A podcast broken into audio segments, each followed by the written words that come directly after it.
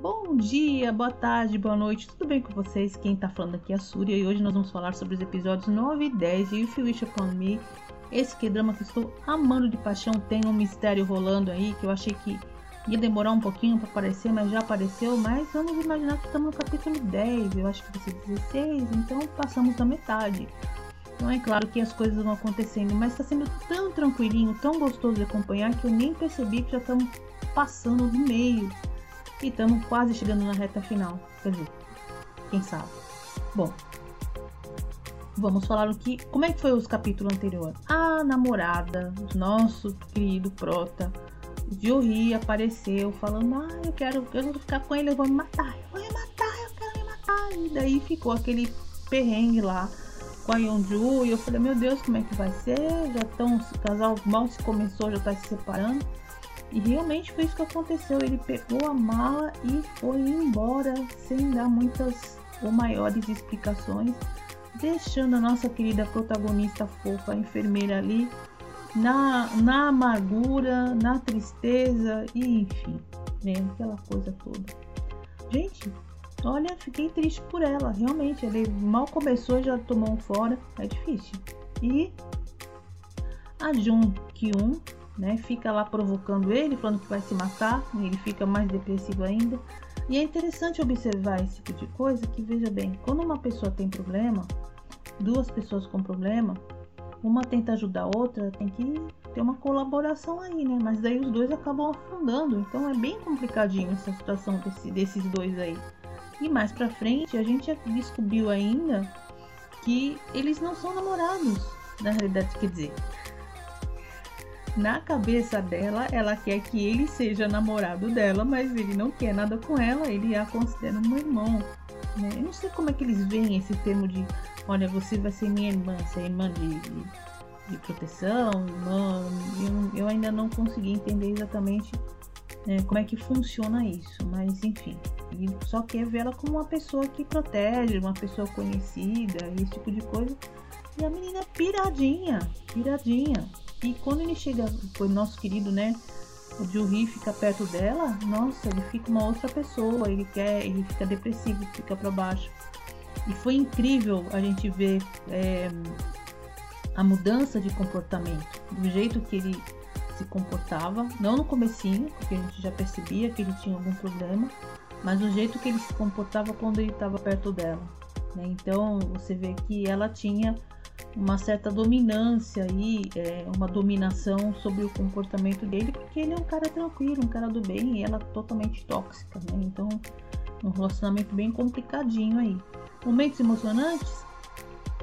Quando o Gyuri foi lá ajudar paciente dele casar, foi muito lindo aquela cena.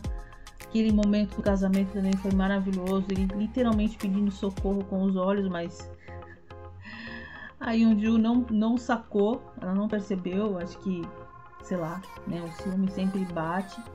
Aí você vê que todo mundo percebeu que tinha algum problema rolando ali, até que veio, claro, na conclusão do momento que ela foi lá resgatar o nosso querido Yuri e deu naquele, naquela cena maravilhosa que eu aplaudi de pé.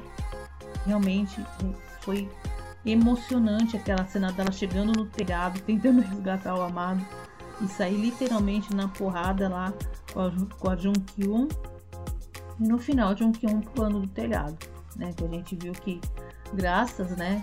Que daí emendando também com o capítulo seguinte, graças que ela caiu ali em cima aquele monte de papelão e nada aconteceu.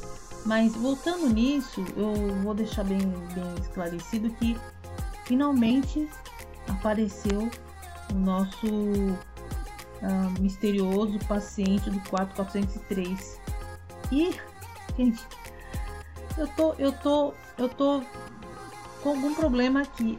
Ah, Yonju machucou o pescoço, a não ser que ela esteja sendo observada por um espelho na cena. Ela, ela machucou o, o pescoço, ela arranhou o pescoço do lado esquerdo, quer dizer, o nosso lado esquerdo, o lado direito dela. né? Eu acho. E de repente no, no, no, no vídeo ela apareceu do outro lado. Eu fiquei na dúvida. É que lado que ela cortou o pescoço. E tem uma cena que ela aparece na frente de um espelho.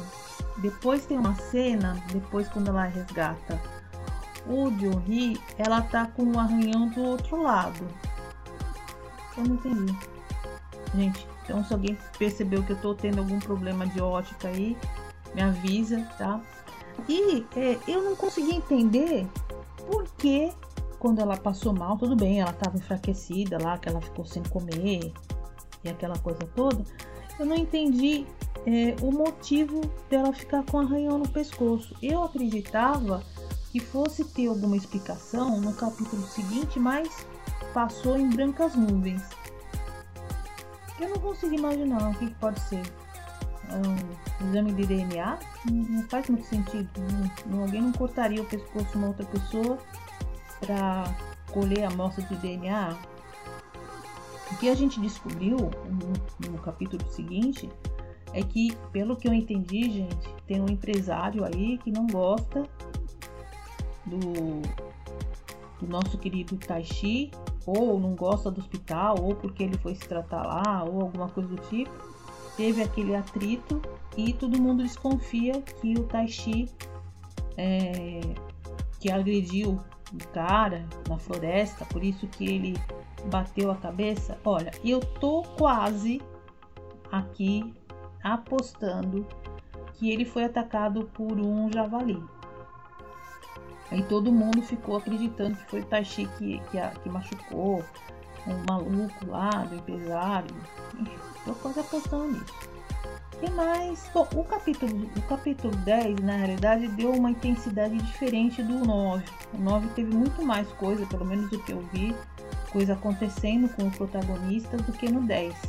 Então eu não tenho muito a acrescentar, a não ser esse, esse caso que nosso querido Taishi foi lá falar com os executivos para tentar realizar o sonho daquele outro senhor que está morrendo, que, tá, que tem traqueotomia e tem alguma relação com o passado dele, porque todo mundo conhecia ele, mas eu não entendi exatamente qual que foi o relacionamento, é, qual foi o passado deles. Eu acredito que vai ter alguma coisa que vai ser acrescentada agora nos próximos episódios.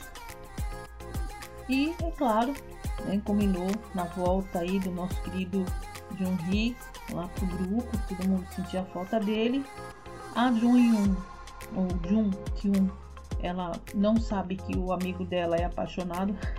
Gente, esse é o triângulo amoroso mais estranho que eu já vi, né? Uma, uma menina que gosta de uma, não sabe o outro, é caidinho, fica tendo chilique por causa dela. Eu quero que você trate ela bem né, o, o inimigo lá de Uri, quero tratar ela bem, mas ela não estoca que ele gosta dela. Mas paciência, né? Faz parte da vida.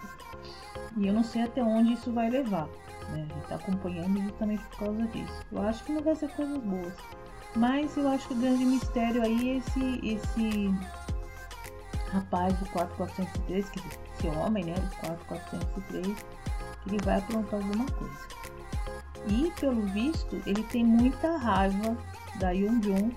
Eu acho que se eu, não, se eu não estou confundindo o que eu falei, eu acho que eu comentei alguma coisa que ela, ele podia ter algum, algum relacionamento aí com o Taishi ou com o Yongjun, justamente para poder ter uma empolgação na história, né? Ficar só resolvendo, realizando o sonho dos outros aí ia ficar meio chato. Tem que ter alguma coisa que envolva os protagonistas também. Mas eu não tenho nem ideia, gente. O que eu posso chutar? Realmente o grande mistério aí, esse pescoço aí. Que será? Hum. Bom, eu acho que é só isso. Não me lembro de mais muito, muito, muito, muito importante. Ah, não sei, claro. Né, o que realmente a doença dele avançou bem.